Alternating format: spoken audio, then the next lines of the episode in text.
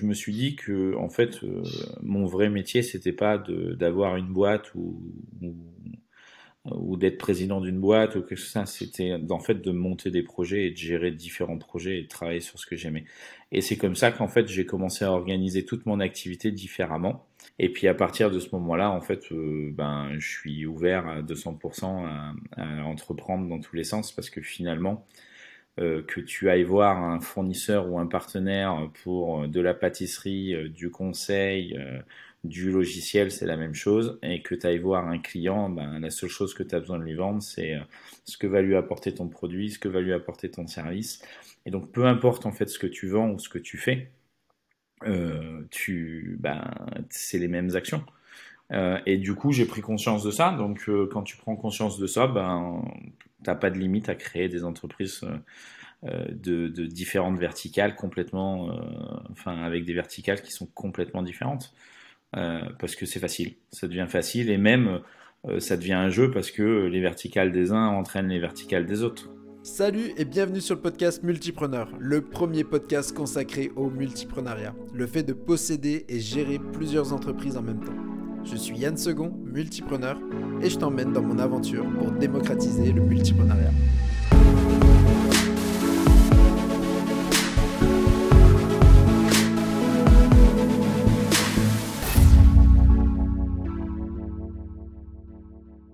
Tu es la première personne que j'interviewe dans ce podcast, donc euh, liée à l'entrepreneuriat, au multipreneuriat. Et donc, euh, très heureux de te recevoir aujourd'hui. Donc, on va aborder pas mal de choses. L'idée, c'est, tu l'as compris, d'interviewer des, euh, des, multipreneurs pour apprendre, euh, pour apprendre d'eux. Euh, et donc, pour ça, ben, écoute, on va, je vais te poser quelques questions et on va, on va passer ce petit moment ensemble. Donc, bienvenue Fabien. Merci Yann, merci pour l'invitation. Bon, allez, on commence tout de suite. Écoute, on va commencer par du classique. Je vais te, te demander de te présenter un peu et si tu peux nous parler de ton parcours. Ouais.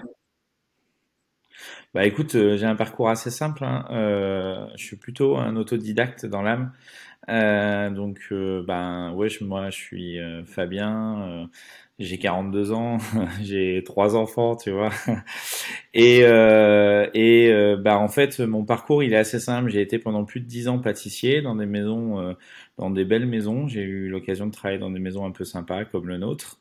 Et euh, ben en fait pour des histoires de vie, euh, je me suis retrouvé euh, à devoir changer de changer de métier. Donc je me suis retrouvé à vendre des vis, je me suis retrouvé à vendre de la téléphonie parce que il fallait que je m'occupe de mes enfants, donc je pouvais plus travailler les week-ends et jours fériés.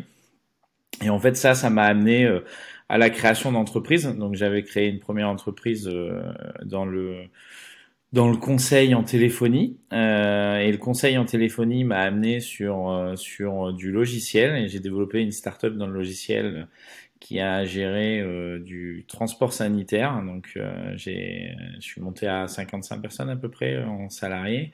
On a développé plus de 1000 établissements de santé 3000 sociétés de transport qui utilisaient la solution et euh, ben il y a un an de ça, euh, j'ai euh, j'ai arrêté cette structure au profit de, de au profit d'autres. et depuis, ben en fait, je fais plusieurs choses. J'ai ouvert une cave à vin, je fais du conseil en entreprise et je surtout un gros projet en cours qui est lancé. C'est une start-up sur de la pâtisserie. Voilà un petit peu, je te la fais courte, on rentrera un peu plus dans les détails, mais, euh, mais c'est surtout, euh, voilà, là je suis en train de, de, de, déployer un très gros projet à grande échelle sur de la pâtisserie 100% en ligne. Ok, donc ouais, super, euh, super parcours effectivement. Euh, et, et, du coup, comment t'es es venu un peu à l'entrepreneuriat? Parce que tu dis euh, donc que tu as commencé boulanger, j'ai vu que tu as parlé d'une autre, j'ai vu, si je dis pas de bêtises, que tu es passé par la durée aussi. Oui, bah, comment j'y suis venu En fait, c'est très simple. Euh, quand j'étais jeune, j'avais, euh, je voulais, euh, je voulais, je voulais ouvrir ma pâtisserie. Hein, tu vois, euh, bête. Enfin, j'avais, j'avais le, l'idée de la pâtisserie classique qu'on ouvre. seulement, j'avais pas de cash, donc à l'époque, bah du coup, je me suis dit tiens, je vais ouvrir une pizzeria. Euh, ça, c'est plus facile, ça me demande moins d'investissement. Euh, je vais ouvrir cette pizzeria et puis une fois qu'elle tourne, euh, je vais créer ma pâtisserie. Bon, tu l'auras compris, tout s'est pas vraiment passé comme prévu. J'ai quand même ouvert la pizzeria. Euh, ça m'a fait euh, avoir des changements de vie importants au titre personnel. Euh, j'ai jamais ouvert la pâtisserie, mais par contre, je me suis retrouvé à créer d'autres sociétés dans le conseil et dans plein de choses. Donc, je suis un peu arrivé euh dans l'entrepreneuriat et surtout le multi-entrepreneuriat euh, de manière un petit peu fortuite. parce que voilà, j'étais tout destiné à, à, rester dans la pâtisserie et finalement j'ai eu un parcours complètement différent. Alors, tu nous as, tu, tu nous as parlé là d'une entreprise, d'une pizzeria. Elle avait un concept assez intéressant, cette euh, pizzeria. Ouais. ouais, alors, s'il y a une chose, ouais, s'il y a une chose qui est un petit peu euh, la règle chez moi, c'est que j'aime bien faire les choses, mais j'aime les faire un peu différemment. Parce que si c'est pour dupliquer, euh, ça me pose un peu problème. Euh, donc, euh, j'aime créer, j'aime, j'aime m'éclater un petit peu. Et effectivement, la pizzeria, bah, j'ai fait des pizzas carrées. Tu vois, c'est tout con, mais à l'époque, je me suis dit, je me suis dit c'est quand même dingue. On achète des pizzas et les pizzas sont rondes, les boîtes sont carrées. C'est quand même con quoi. Donc je me suis dit on va en faire des pizzas carrées comme ça ça remplit les angles. Mais effectivement j'ai fait ça. C'était un peu dingue. Ben ça ça a duré ouais, ça a duré euh, à peu près un an. Ça a duré, ouais, ça a duré à peu près un an. Et puis, bah, après, je travaillais les week-ends et tout. Euh, voilà, ma femme, à l'époque, a pas trop euh, aimé la, gestion. Donc, on a plutôt arrêté tout ça. Et du coup, j'ai appris à gérer les choses un peu différemment, surtout en gestion de planning. Mais bon, la pizza carré, c'est rien par rapport à, au lancement sur le transport sanitaire. Hein. Eh ben, justement, parle-nous-en. Eh ben, je t'en parle. Regarde, tu sais quoi? Je faisais de la, du conseil en téléphonie pour Orange, et puis un jour, j'ai un gars, il me dit, euh, ben, tu vois, ça serait cool que de me faire un gros standard téléphonique. J'ai envie de monter une plateforme. Ouais, une plateforme téléphonique. Je lui dis ouais, pourquoi pas? Je fais par contre, euh, ça va te demander des ressources, des ci, des ça, ça va être chaud quand même, non? Ouais, mais du coup, on va gérer toutes les missions de transport du département, tatati, tatata. Je dis, bah écoute, euh, ce qu'il faudrait, c'est un logiciel. Voilà. Et il me dit, mais toi, t'en fais un jeu logiciel? Bah écoute, ouais, pourquoi pas Donc, bon, je suis pas développeur. J'ai jamais développé, touché une ligne de code de ma vie. Je lui dis, bah écoute, pas de problème. Je lui ai pris un acompte de 15 000 euros à l'époque. J'ai trouvé un mec qui va développer un bout de logiciel on a démarré comme ça et puis ça s'est transformé dans un projet énorme parce que du coup euh, euh j'ai fini par recréer une structure exprès, euh, faire des levées de fonds euh, et puis euh, c'est devenu un projet national où on a déployé une plateforme et, et derrière il y a, y a eu des startups qui se sont créées sur le sur le même marché. Enfin, je peux presque dire que j'ai participé à créer un marché qui n'existait pas. Donc, mais c'était juste un truc de dingue. J'étais pas développeur et puis je lui ai vendu un logiciel que j'avais pas. Donc une opportunité comme ça qui a, débarqué de nulle part et euh, hop, tu as, réussi à la saisir et c'est comme ça que, que c'est lancé. Donc rien de prévu par rapport à ce logiciel, quoi. Ah, rien. Mais alors, absolument rien. Jamais on m'aurait dit que je serais rentré dans le logiciel et encore moins dans le monde de la santé. Après, j'y ai passé huit ans de dingue où j'ai développé la boîte comme un fou. Euh, mais, euh, mais, par contre, jamais je me serais imaginé me retrouver là-dedans. Et comment alors, tu dis que tu étais en contact avec cette personne, mais comment comment tu as eu cette opportunité un peu? Comment, comment elle est arrivée? Ben, En fait, euh, c'était dans le cadre de mon autre activité. Euh, tu sais, je démarchais des clients pour... Euh, je faisais du B2B sur, euh, sur les, la téléphonie. En fait, j'approchais... En fait, je, je, je, revendais des offres Orange. Donc, tu sais, tout ce qui est téléphonie pour les entreprises. Et en fait, je le faisais un peu différemment parce que j'avais compris qu'il y avait une des offres Orange qui permettait aux clients de, réduire leur facture de 20 ou 30%. À l'époque, ça s'appelait le forfait fixe et mobile, pour te dire. Euh, et euh, en fait, tous les vrais commerciaux Orange, ils vendaient ça comme une offre supplémentaire. Et en fait, moi, j'avais juste compris qu'avec cette offre-là, en fait, euh, des boîtes comme les sociétés d'ambulance, en fait, qui faisaient beaucoup de transferts d'appels, euh, payer des fortunes et cette offre-là permettait de supprimer les coûts de transfert d'appel. Et donc en fait, ça leur réduisait leur facture de manière significative, des fois chez certains jusqu'à 50%. Donc en fait, j'en ai vendu à l'appel. J'ai même, j'ai même expliqué, j'ai même, on m'a même demandé d'expliquer à des vendeurs Orange comment vendre leur offre à l'époque. C'était assez comique. C'était dans une grande salle et je leur ai expliqué comment fonctionnait leur offre. et, euh, et en fait, c'est comme ça avec les clients et ces clients qui, qui, qui m'ont amené vers le logiciel en fait. De toute façon, c'est toujours les clients. De toute façon, un truc, c'est toujours les clients qui, qui t'amènent vers le bon produit. Tu peux le tourner dans tous les sens, mais c'est toujours les clients qui t'amènent où il faut. Et, et, du coup, cette, euh, cette activité, tu l'as, comment, comment ça s'est passé, tu vois? Parce que tu étais, donc, si j'ai bien compris, tu étais salarié à la base C'était un format d'indépendant? C'était comment quand tu travaillais pour Orange, pour les formats Orange? Ouais, j'étais indépendant. J'avais créé, j'avais créé ça en auto-entreprise, en fait. Euh, et du coup, j'avais un contrat de partenariat avec Orange. Et du coup, j'étais indépendant, ouais. Donc, déjà entrepreneur à l'époque. Et là, c'est juste une nouvelle opportunité et tu t'es dit. C'est ça. Bah, c'est ça, en fait, moi j'ai commencé à entreprendre, euh, si je me trompe pas, en 2000, 2008 euh, ben, en fait. Euh, depuis 2008, j'ai toujours eu une boîte ou une activité. enfin, j'ai pu être salarié. ouais, c'est ça. Depuis 2008, j'ai pu être salarié. Donc maintenant, ça fait, ça doit faire ouais, 14 ans que je suis à mon compte dans différentes activités. Et du coup, la question qui, nous intéresse un peu, puisqu'on parle de multiprenariat, c'est à partir de quand tu as eu justement cette position de multipreneur Et euh, est-ce que quel chemin, tu vois, t'a amené à cette réflexion-là? Est-ce que ça a été une réflexion? Est-ce que ça a été un fait? Qu'est-ce qui t'a amené à partir de quand tu as été multipreneur et comment comment t'es arrivé là es arrivé là?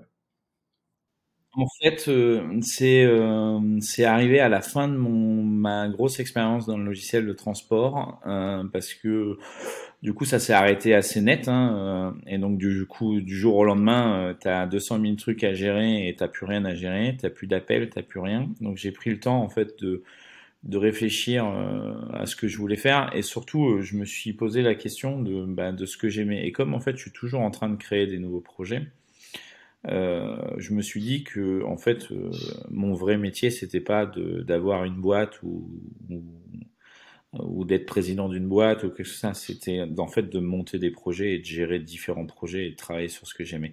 Et c'est comme ça qu'en fait j'ai commencé à organiser toute mon activité différemment et euh, je suis allé faire du conseil, donc je fais du conseil en entreprise, j'accompagne des boîtes en difficulté par exemple, souvent, euh, je les aide à redresser leur entreprise, euh, je fais de la stratégie commerciale pour eux, je fais, voilà, je fais du conseil en entreprise. Du coup, j'avais une autre petite activité qui était, euh, qui travaillait beaucoup en fait avec euh, mon autre, mon autre, ma précédente entreprise, donc j'avais pas vraiment développé euh, qui, qui s'est arrêté. Donc, euh, il fallait que je retrouve une activité à cette société. Donc, euh, c'est pour ça que j'ai créé la cave à main. Et puis, à partir de ce moment-là, en fait, ben, je suis ouvert à 200% à, à, entreprendre dans tous les sens parce que finalement, que tu ailles voir un fournisseur ou un partenaire pour de la pâtisserie, du conseil, du logiciel, c'est la même chose. Et que tu ailles voir un client, ben, la seule chose que tu as besoin de lui vendre, c'est euh, ce que va lui apporter ton produit, ce que va lui apporter ton service. Et donc, peu importe en fait ce que tu vends ou ce que tu fais, euh, tu, ben, c'est les mêmes actions. Euh, et du coup, j'ai pris conscience de ça. Donc, quand tu prends conscience de ça, ben, t'as pas de limite à créer des entreprises de, de, différentes verticales complètement, enfin, avec des verticales qui sont complètement différentes. Euh, parce que c'est facile. Ça devient facile et même euh, ça devient un jeu parce que les verticales des uns entraînent les verticales des autres. Donc, euh, et donc c'est comme ça que je suis arrivé à être vraiment multi-entrepreneur. j'ai toujours été entre, on va appeler ça bi-entrepreneur. j'ai toujours eu un ou une ou deux activités. Bon, maintenant j'en ai quatre ou cinq. mais mais ouais, c'est, on peut dire que c'est ça. C'est, c'est cette conscience que finalement c'est la même chose, c'est ton taf. Ton quotidien, c'est de gérer des sujets. Donc tu gères les sujets et tu les alternes. Alors ça, ça me plaît énormément. C'est parfait, c'est super euh, ce, que, tu dis, c'est bien sûr quelque chose que je partage. Et du, coup, je vais rebondir là-dessus. Tu dis c'est toujours le même taf. Est-ce que tu pourrais justement rentrer un peu plus dans le détail? Donc concrètement, du coup, c'est quoi un peu le, le taf d'un multipreneur ou d'un multipreneur dans ton cas? Ben, en fait, le taf, c'est de développer. Alors, le taf, c'est de développer ton activité.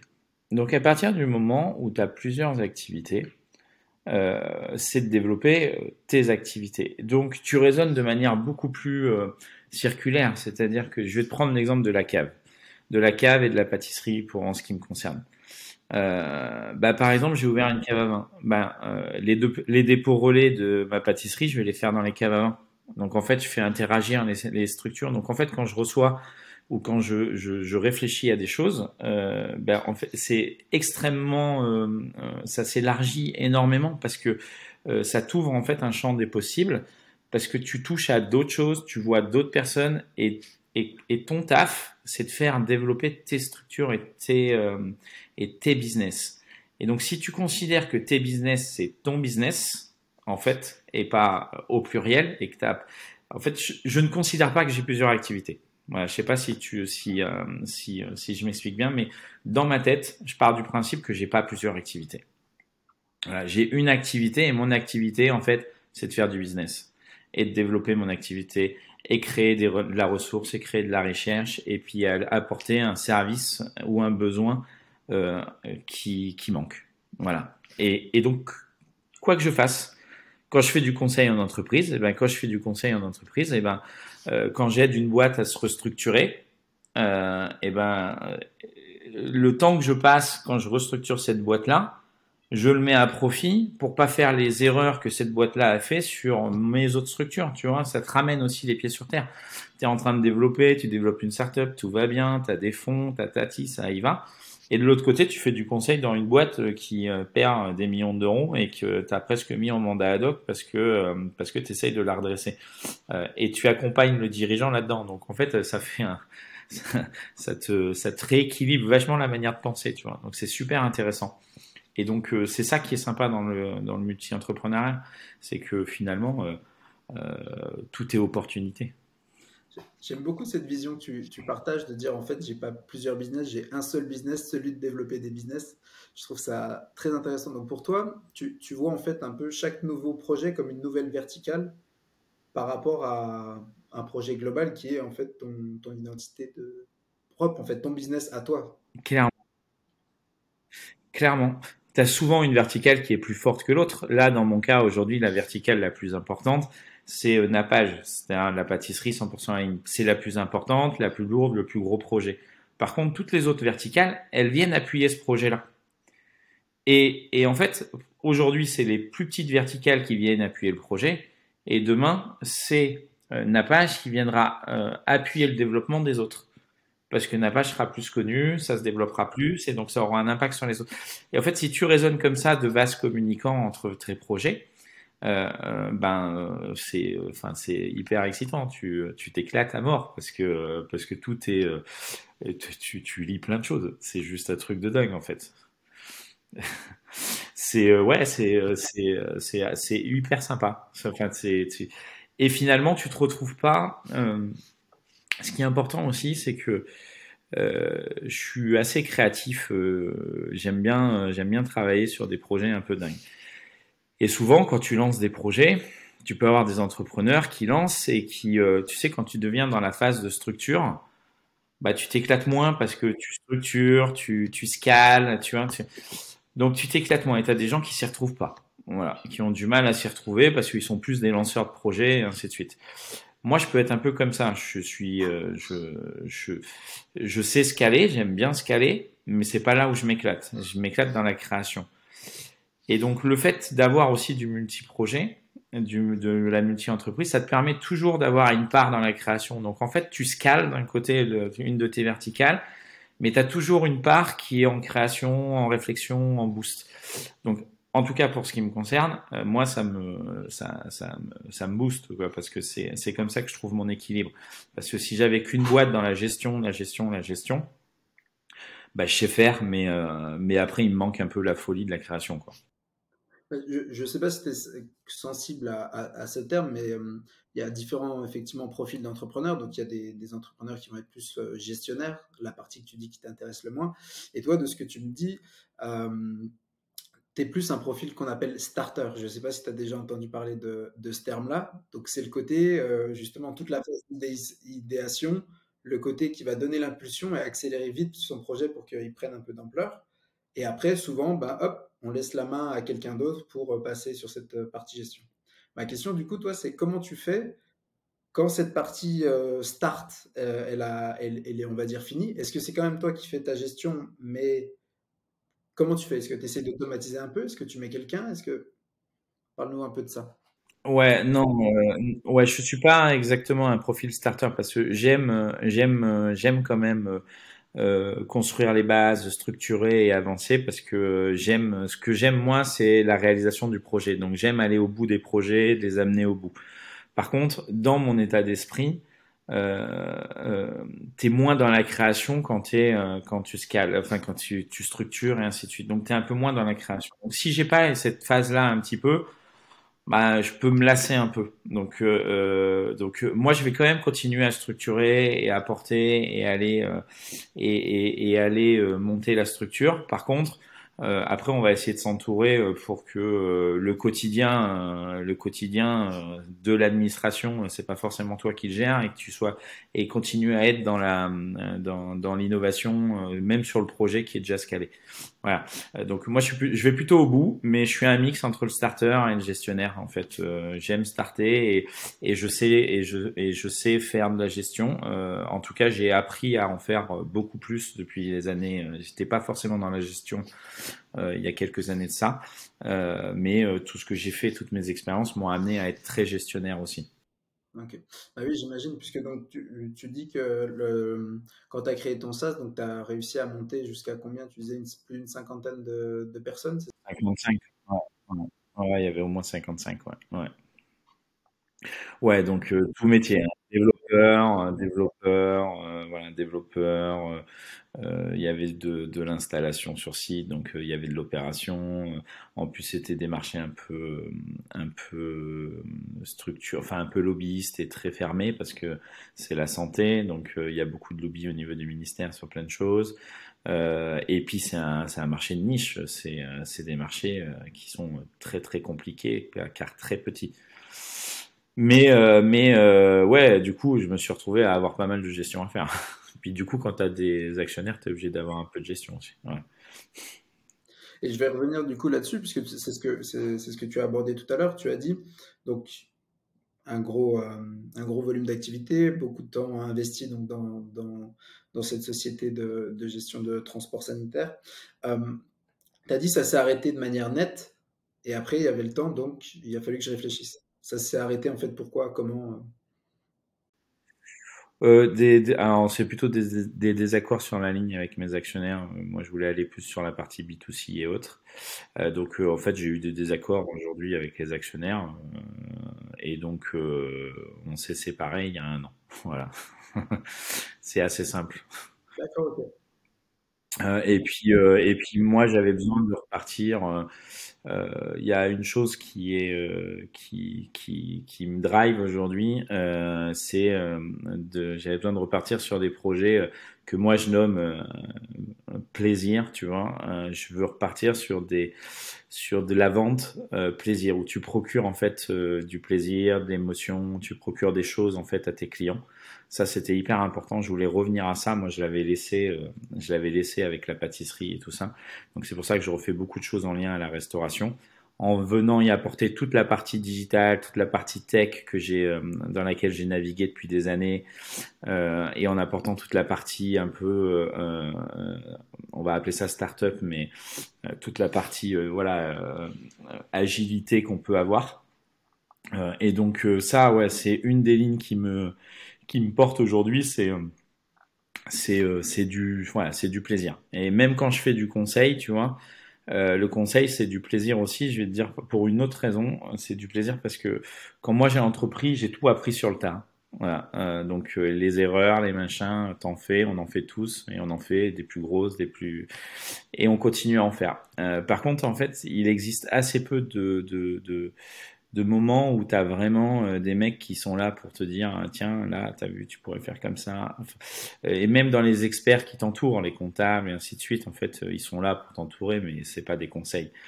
Et je trouve que euh, ça ça manque vraiment et je fais le conseil pour ça en fait. J'aide j'aide soit des startups soit des entreprises en difficulté parce que vu que j'ai vécu et je suis passé par plein de sujets euh, de cash, des problèmes de cash, des problèmes de levée de fonds, des problèmes RH, euh, euh, des problèmes de, de, scalabilité des, logiciels, des problèmes de plein. Je suis passé par plein, plein, plein, plein de choses, plein de problèmes.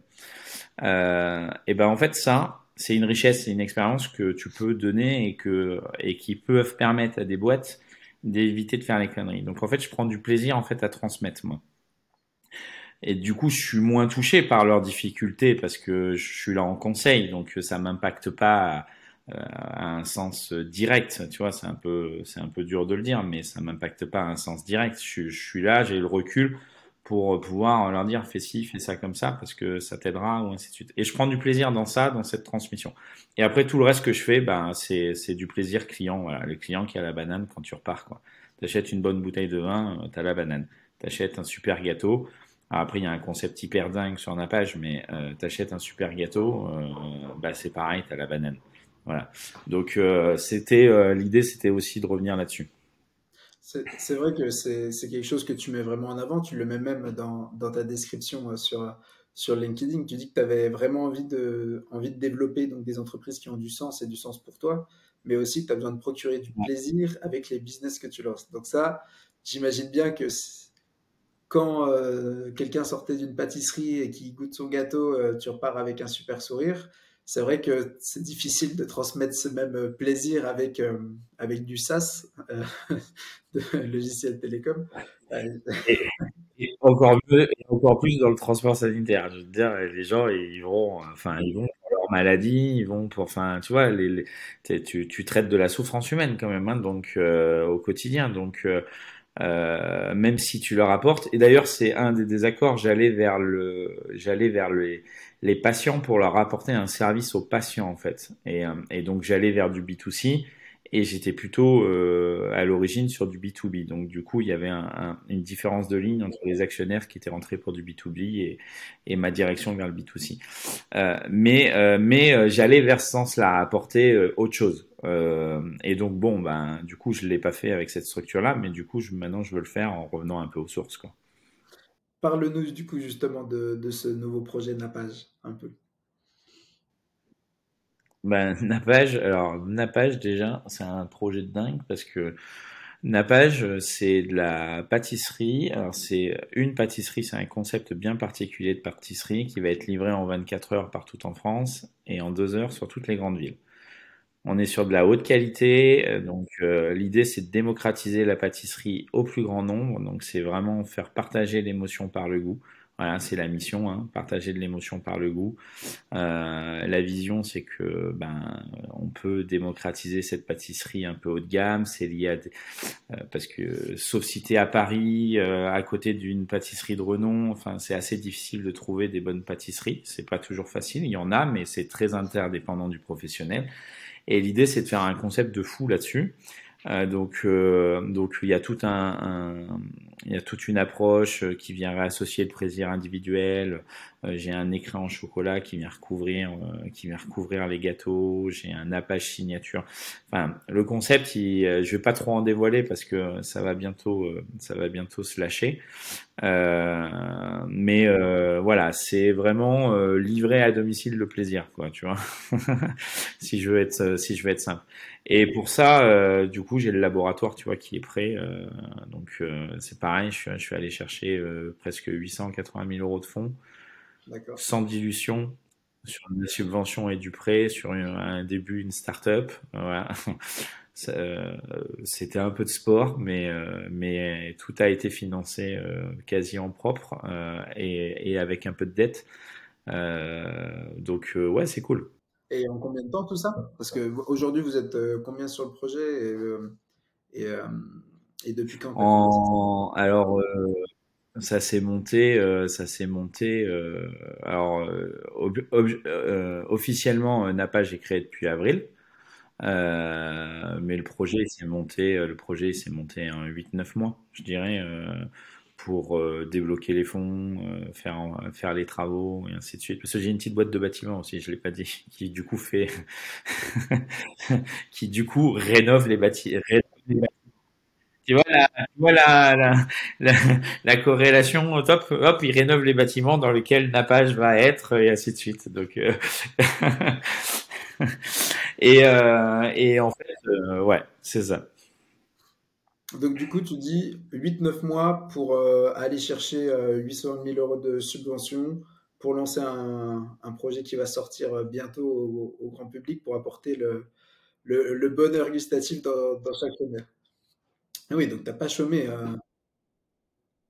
pas que de la subvention, mais euh, ouais, ouais, ça a pas chômé. Et puis, euh, en plus de ça, euh, derrière, euh, euh, création de la marque, l'identité visuelle, marque employeur, euh, euh, comme on en parlait tout à l'heure, hein, il faut avoir du sens. Enfin, l'idée, c'est d'avoir une boîte qui porte et qui a du sens. Donc, euh, on, on travaille un maximum les circuits courts, on travaille les producteurs locaux. euh, Donc, euh, c'est plein de contraintes, hein.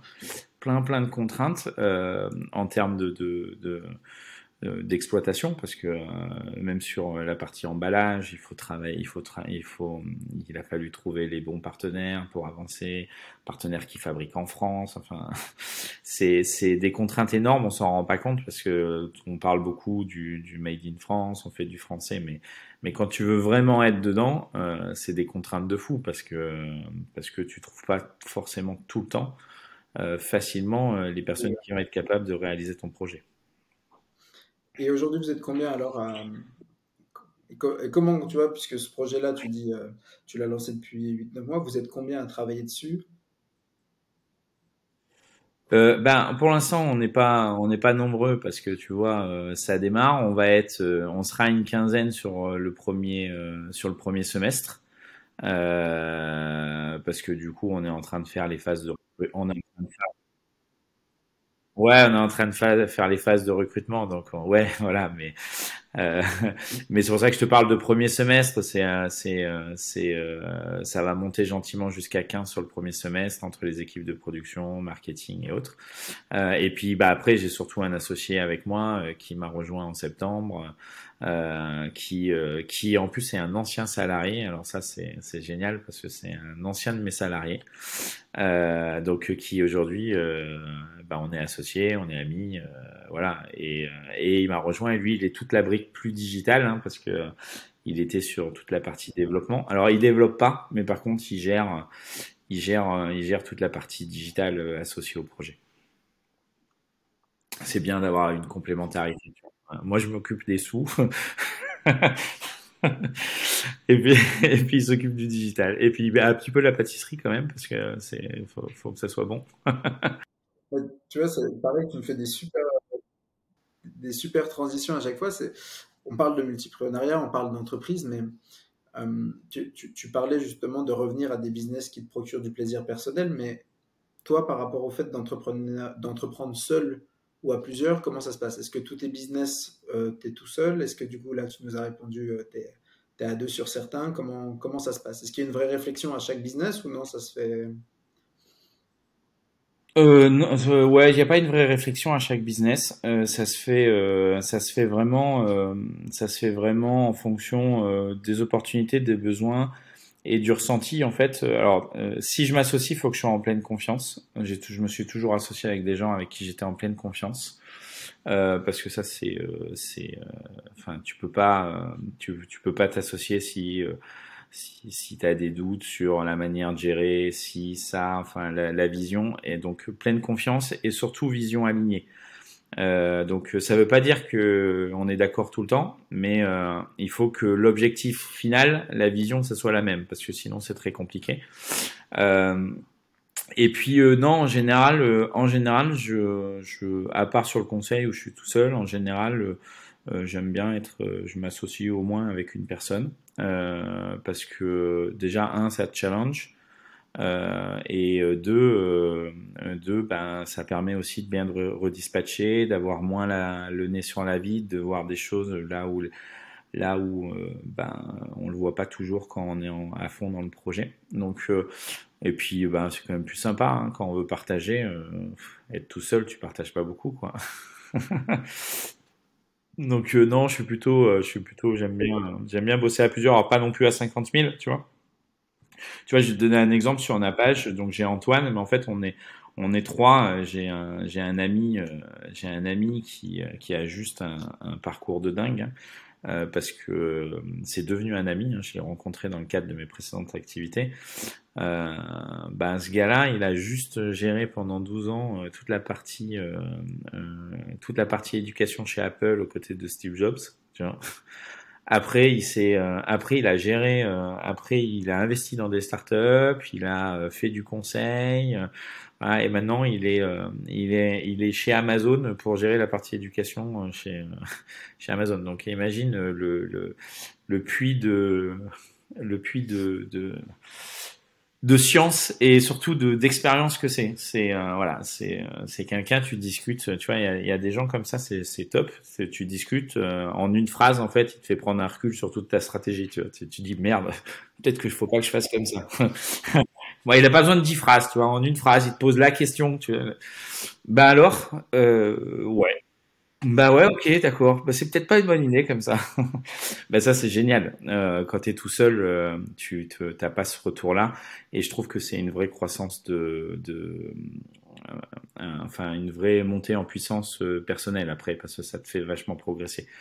Pour autant, euh, pour autant, euh, tu peux sur, alors sur des boîtes un peu, sur du solo entrepreneur et tout, c'est très bien quand tu es, tout seul, mais quand tu as des boîtes un petit peu avec envergure, euh, faut avoir quand même des personnes de confiance. Alors même s'ils sont pas associés, tu vois, ça peut être des personnes, des salariés sur qui tu peux te reposer et ainsi de suite, parce que sinon, euh, sinon tu fais rien. Tu es, tu, enfin, on avance, on avance moins vite tout seul qu'à plus, qu'à plusieurs. C'est ce que je pense. Oui, oui, bien sûr. Euh, je, je, comprends et comme tu le dis, euh, tu le dis si bien, ça va dépendre vraiment du, du projet. C'est sûr que bon, comme son nom l'indique, euh, si tu es sur un business plus solopreneur, soloprenariat, euh, rapporter de, des personnes, enfin s'associer pour, pour ce côté-là, c'est pas forcément, c'est même pas dans la définition. Mmh. Ouais, l'association, je te coupe, mais l'association en fait, elle marche aussi si si il faut faut être prêt à pas enfin faut faut avoir faut faut faut pas être trop égoïste tu vois. C'est-à-dire que quand tu t'associes tu sais forcément qu'il y a des choses que tu pourras pas faire. Donc euh, euh souvent euh, souvent ça peut être une frustration. Donc si tu l'anticipes pas euh, dans ta dans ton approche d'association bah, ça peut te poser problème. Moi j'ai pas ce problème là parce que euh, je suis, euh, enfin, je, suis pas facilement frustrable. Si ça se passe pas comme ça, c'est pas grave. C'est une meilleure opportunité pour faire différemment. Tu vois, donc euh, c'est un peu comme l'échec en entreprise. Tu peux tu peux échouer. En fait, pour moi, quand tu échoues, euh, t'échoues pas. C'est juste une opportunité de recommencer, mais mieux. voilà. Donc, bah, c'est un peu la même chose. Et, du coup, bah, alors je, je, re, je rebondis. Je, repars un peu sur, sur autre chose, mais tu m'as dit boîte de BTP, boîte de pâtisserie, euh, conseil. Donc ça, c'est les, trois activités que tu as aujourd'hui en même temps. As, tu m'as dit, tu m'as dit quatre ou cinq. Ouais, et la cave, et la cave aussi. J'ai la cave, euh, cave, BTP, euh, pâtisserie et conseil. Ouais. Bah après, euh, est-ce qu'on considère les SCI, est-ce qu'on considère les SCI et autres comme des activités? à toi, de me dire, est-ce que pour toi c'est une activité? Est-ce que c'est une entreprise? Est-ce que c'est un investissement? Est-ce que pour toi tu distingues les deux, entreprise et investissement?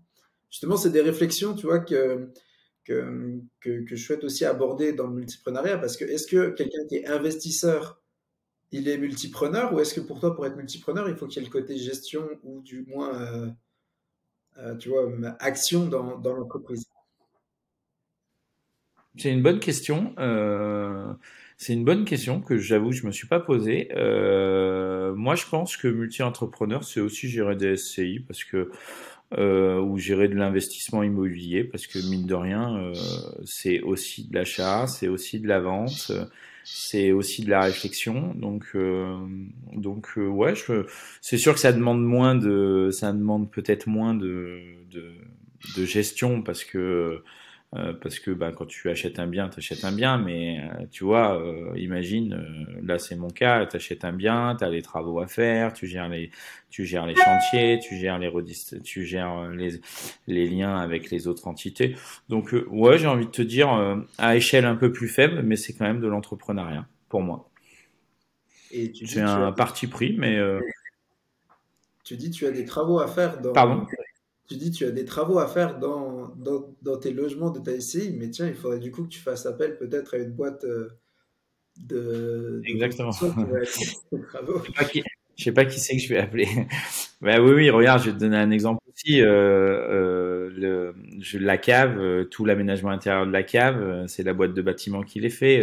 Euh, on a fait des meubles, on a fait des meubles avec des tonneaux, avec des lustres en tonneaux. c'est c'est c'est des gars de la boîte de bâtiment qui l'ont fait parce qu'en fait ils adorent ils adorent ça. Donc on va peut-être monter une boîte de meubles bientôt, on va savoir.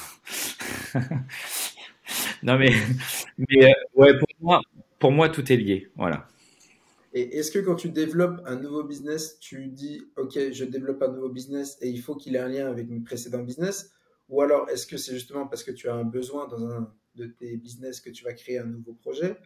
Ou comment ça se construit tu vois? Parce que tu dis, tout est lié, le but, c'est d'être circulaire. Mais est-ce que pour toi, il y a une légitimité aussi à créer un autre business qui n'a rien à voir avec tous les autres? J'interromps cet épisode 5 secondes, j'espère que tu es en train de passer un bon moment. Si c'est le cas, n'oublie pas de mettre 5 étoiles sur Apple Podcast ou la plateforme de ton choix, de liker et commenter cet épisode. Tu as un vrai impact quand tu fais ça et ça m'aide vraiment à démocratiser le multipreneuriat. Je te remercie. Bonne écoute. Oui, complètement. Zéro problème avec ça. Euh, en fait, euh, la seule légitimité à avoir pour euh, créer un business, c'est qu'il faut qu'il y ait un besoin. Si si je trouve que le si je trouve que le, le, le marché est bon, si je trouve que l'idée est bonne, si je trouve que ouais j'y vais. Même si elle a pas de lien, parce qu'en fait, euh, elle a peut-être pas un lien direct sur la vente, mais ça aura quand même un lien euh, sur plein de choses parce qu'il y a des troncs communs dans les entreprises que tu retrouves partout. Euh, demain, euh, de la gestion administrative, de la gestion comptable, toutes ces troncs-là, aujourd'hui, c'est des choses que tu peux mutualiser sur tes différentes entités. Donc tout ce que tu as apporté d'un côté avec tes autres entités, ça apportera. Alors tu peut-être pas le lien avec... avec, je dis une bêtise, si je vends des vélos, je vais avoir du mal à mettre en avant les vélos avec la pâtisserie. Et encore, on va savoir, en étant un peu dingue, on va faire des livraisons en vélo. Tu vois Donc, et puis, tu sais, des fois, quand tu creuses, euh, même si au premier abord, il n'y a pas de lien, euh, tu trouves souvent des liens. Hein. tu arrives souvent. Et c'est d'ailleurs ce qui crée, à mon sens, de l'innovation, parce que c'est là où tu vas faire des trucs où ils disent, mais attends, euh, comment ça se fait que le mec, il ait pensé à ça? En fait, le mec, il a pensé à ça parce qu'il a ça, il a cette boîte-là, cette boîte-là et cette boîte-là. Il se dit, tiens, si je j'arrivais à faire un truc qui les fait travailler tout ensemble. Euh, et, et, en fait, il y a souvent un lien. Ouais. Euh, tu vois, je vais te donner, euh, je vais te donner un exemple qui est très parlant. Euh, j'ai investi moi dans une petite boîte qui fait, euh, d'ailleurs je la mets à l'honneur, c'est de la pub gratuite, Helmut, qui fait, qui fait de la bouffe pour chiens, d'accord, mais des trucs cuisinés, qui est fabriqué en Charente et ainsi de suite. Au premier abord, quel lien avec de la cave, quel lien avec quel lien avec euh, avec de la pâtisserie, et ainsi de suite. Bah, je vais te dire, en fait, le lien, il est peut-être pas direct, mais le lien, il est énorme parce que tout le travail qu'ils ont fait en acquisition client, avec tout ce qu'ils ont testé sur la partie acquisition client, growth marketing, et ainsi de suite, bah, du coup, ils ont testé des choses. Du coup, comme c'est partagé, comme ils partagent ce qu'ils ont mis en place, moi, ça me sert aussi pour adapter parce que finalement, c'est pas la même cible, mais c'est les mêmes approches. Euh, tu vois, la livraison en frais, euh, ben, ils sont allés chercher des partenaires, ils ont fait des études. Donc finalement, peut-être t'as peut-être pas un lien hyper direct, mais tu as un lien, un lien d'expérience, un lien de, de proactivité, un lien de, de, de, de, plein de choses qui font que ça te sert pour le reste tu me fais encore des, tu me fais des belles passes décisives quand même pour, pour l'interview. Euh, ouais, bah écoute, tant mieux alors. Justement, euh, tu vois, moi, ma vision des choses aujourd'hui, c'est que pour être multipreneur, ça repose sur euh, deux compétences principales. C'est justement lancer des projets, savoir lancer des projets. Quel projet nécessite d'être lancé et comment bien le lancer? Et la deuxième, c'est l'organisation. Et tu m'as dit, quand il y a un besoin, euh, go, c'est parti. Tu m'as dit, j'analyse le besoin, le marché. Est-ce que justement, tu peux nous en dire plus pour toi? Qu'est-ce qui fait que tu vas lancer ce projet et pas un autre? Qu'est-ce qui fait que tu vas aller dans celui-là ou que ça vaut le coup d'y aller? Alors déjà, la première chose, c'est qu'il faut que ça me parle. Euh, parce que euh, tu sais, des fois, on me parle, on me présente des projets Et euh, souvent, euh, les mecs, ils t'expliquent, ouais, on pourrait faire ci, ça. Et en fait, ça devient compliqué. À partir du moment où déjà à la création, c'est compliqué, tu as du mal à voir où est le business, comment ça va être vendu, qu'est-ce que ça va être, ou que le mec il te dit, je vais vendre ça, je vais vendre ça. Et que moi, je me dis, vendre, vendre ça tant, euh, la valeur, euh, elle va être compliquée, la valeur perçue, tu vois.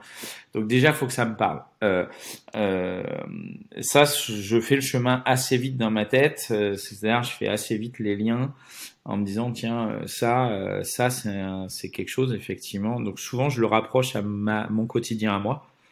Où je me dis tiens c'est vrai que moi dans mon quotidien ça ça pourrait être utile ou c'est chiant ou si ou ça. Donc souvent c'est ça. Et puis et puis après, euh, ben, faut que le modèle il commence à être posé, c'est-à-dire est-ce que est-ce que c'est un modèle économique qui est viable? Voilà. Est-ce que est-ce que effectivement ça peut marcher? Euh, Donc souvent c'est les premières questions que je me pose. Euh, et puis après, ben, euh, est-ce que c'est un peu fun aussi? C'est-à-dire est-ce que ça change? Si tu viens me voir et tu me dis ouais j'ai un projet, j'ai un projet, je voudrais faire tu en parlais de meubles tout à l'heure, tiens. Voilà. J'ai un projet, euh, je voudrais faire des meubles. Euh, ouais, je vais faire, je vais faire des meubles. Tu vois, je vais ouvrir ci, ça, ça va marcher. Ok, je vais te dire, mais qu'est-ce qui va faire la différence? Je vais te poser euh, la question, c'est quoi la différence? Enfin, comment tu vas faire les choses différemment? Vendre des meubles, ça me pose pas de problème. Mais comment tu vas les faire différemment? Parce que ce qui va te faire marcher, c'est le faire différemment.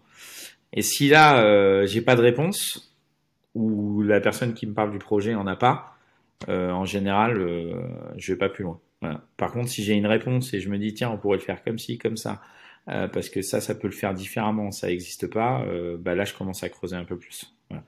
Et puis après, euh, je pose assez vite les, les chiffres. c'est quelque chose que, que, je, que je fais assez vite. Et je pose assez vite les chiffres. voilà, je monte assez vite un BP, même un peu vite au départ, pour savoir s'il y a une cohérence. Donc, ouais. Voilà un peu comment je fonctionne.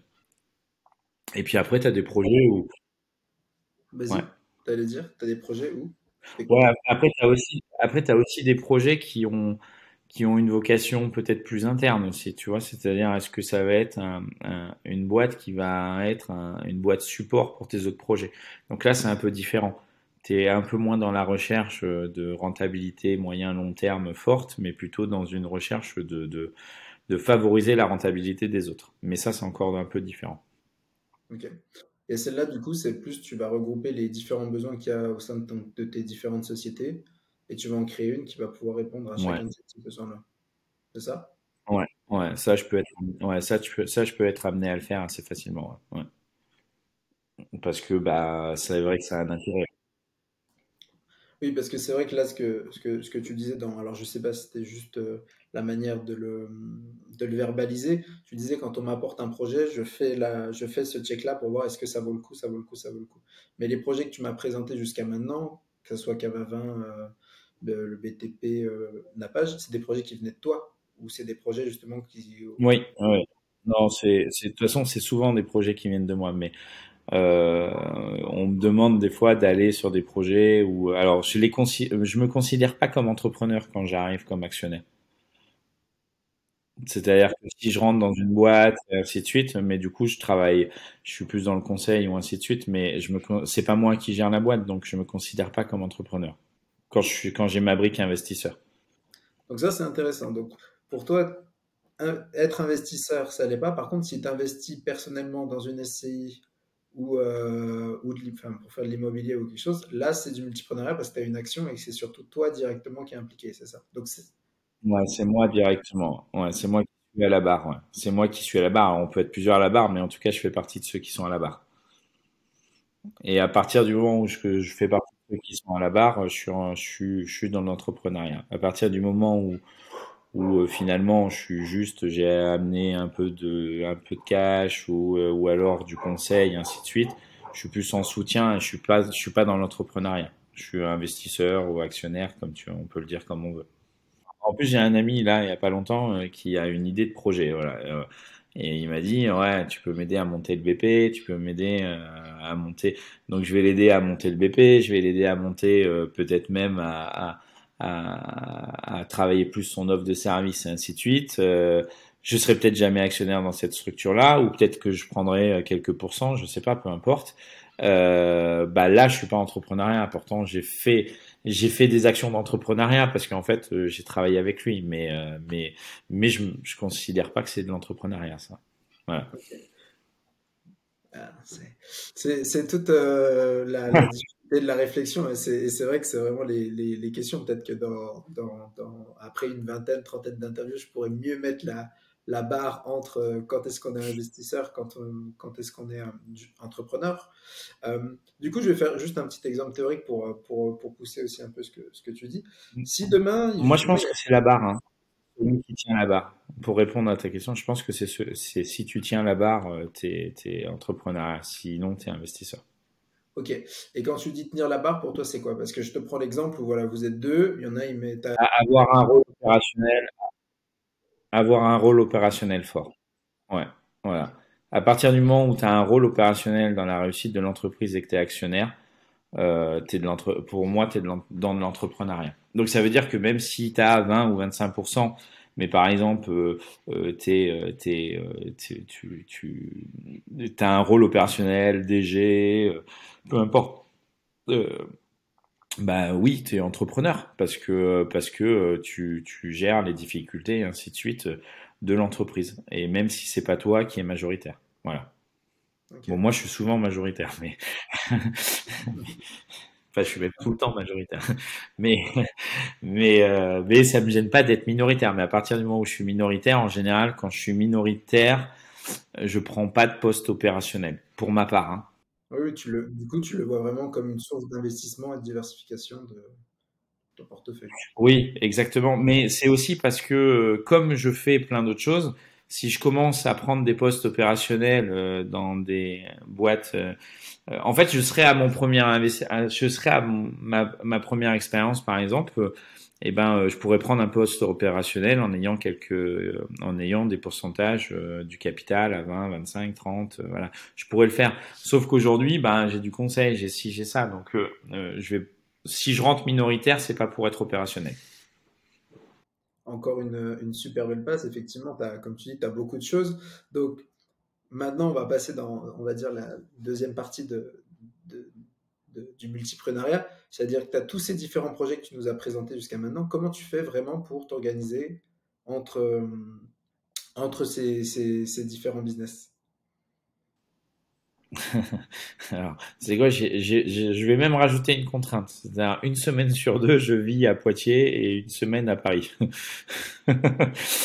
Donc, ça, ça, Sinon, ça aurait été trop facile. Ben voilà, exactement. Ça, c'est pour des questions très personnelles, mais euh, mais du coup, euh, voilà, je, je, je, en plus, je vis une semaine sur deux, pas dans la même maison. Euh, ben écoute, euh, euh comment je m'organise? Alors, finalement, c'est très très simple. Je, tu connais la méthode d'Eisenhower? C'est, tu gères l'urgent. Voilà. Vas-y. Ben, en fait, tu, tu as plusieurs manières de traiter les tâches. Tu vois, tu as l'urgent, euh, l'urgent prioritaire, l'urgent non prioritaire, euh, le non urgent et, et après euh, ce qui ce qui est encore moins urgent.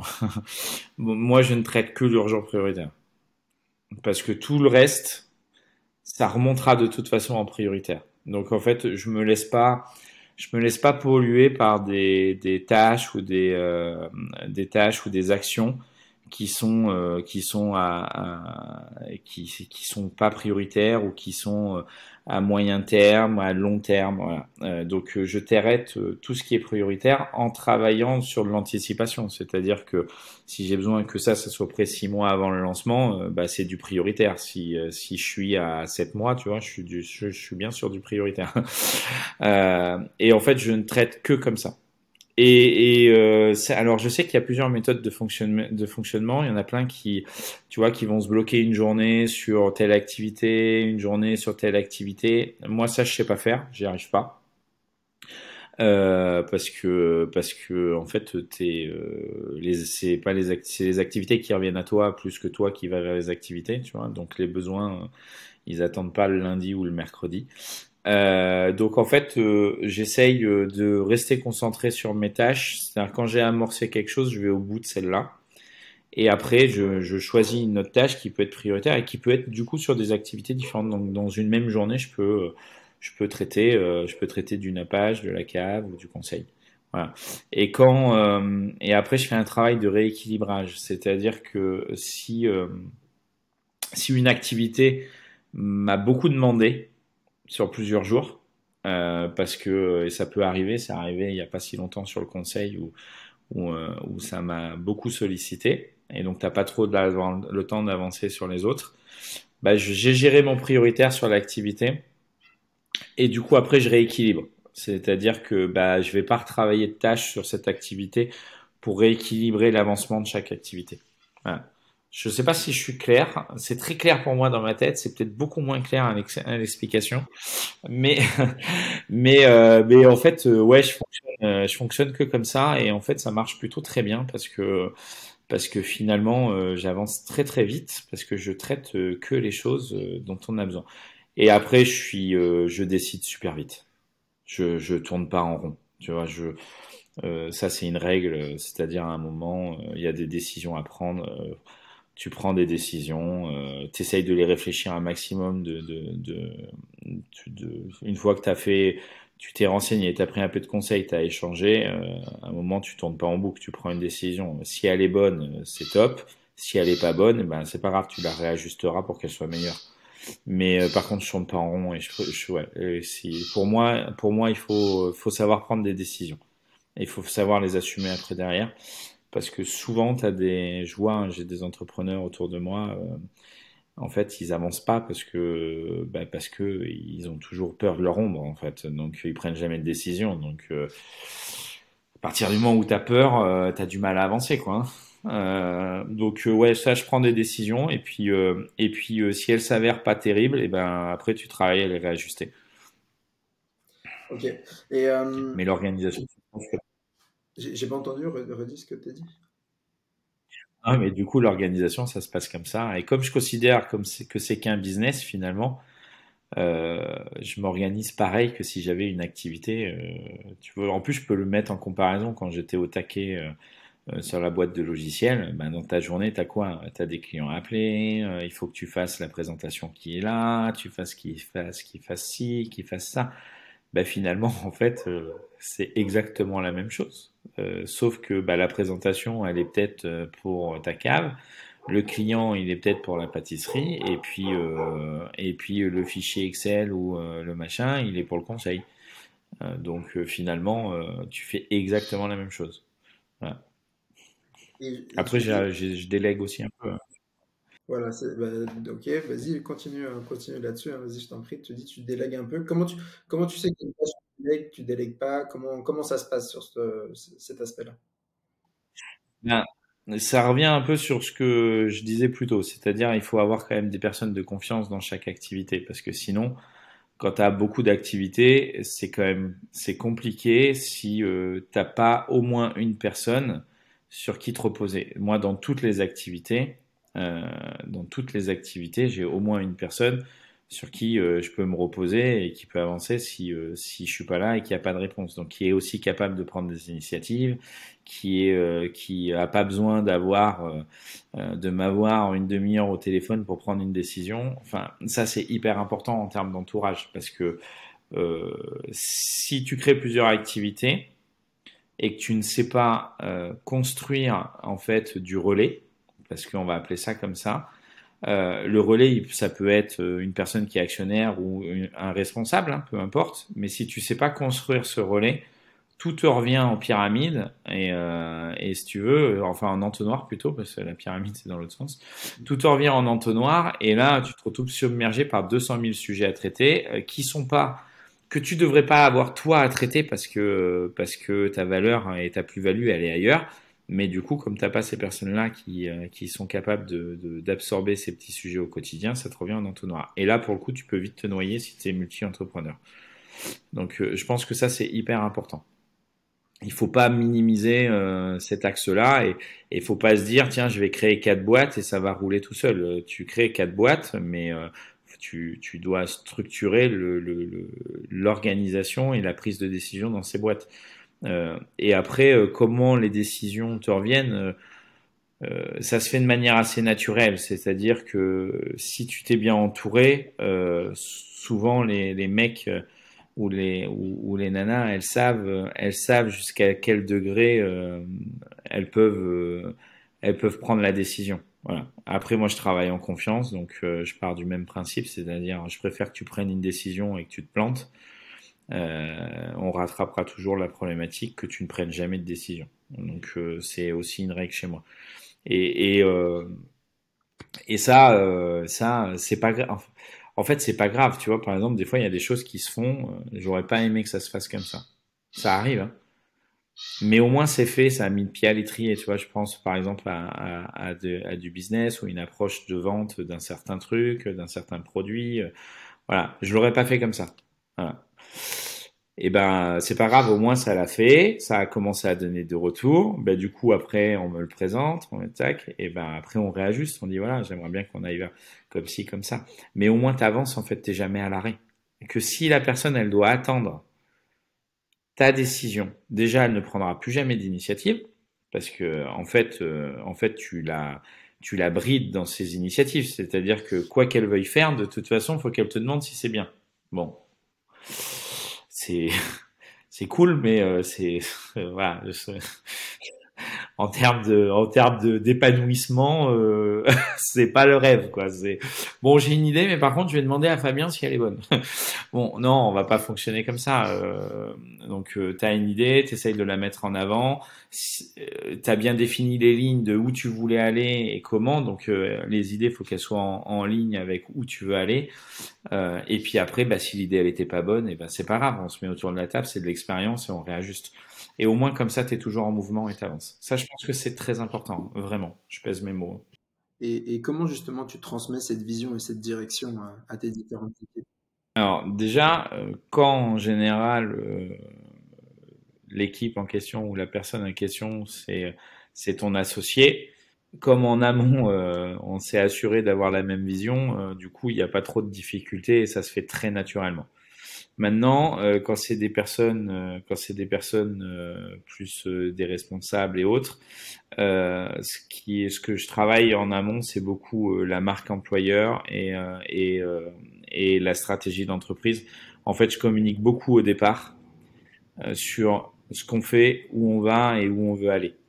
et ça, je n'hésite pas à le faire parce que ça a deux vertus. Enfin, ça n'en a pas que deux d'ailleurs, mais ça a une des vertus, c'est que déjà les, les personnes savent euh, dans quoi elles s'engagent et pourquoi.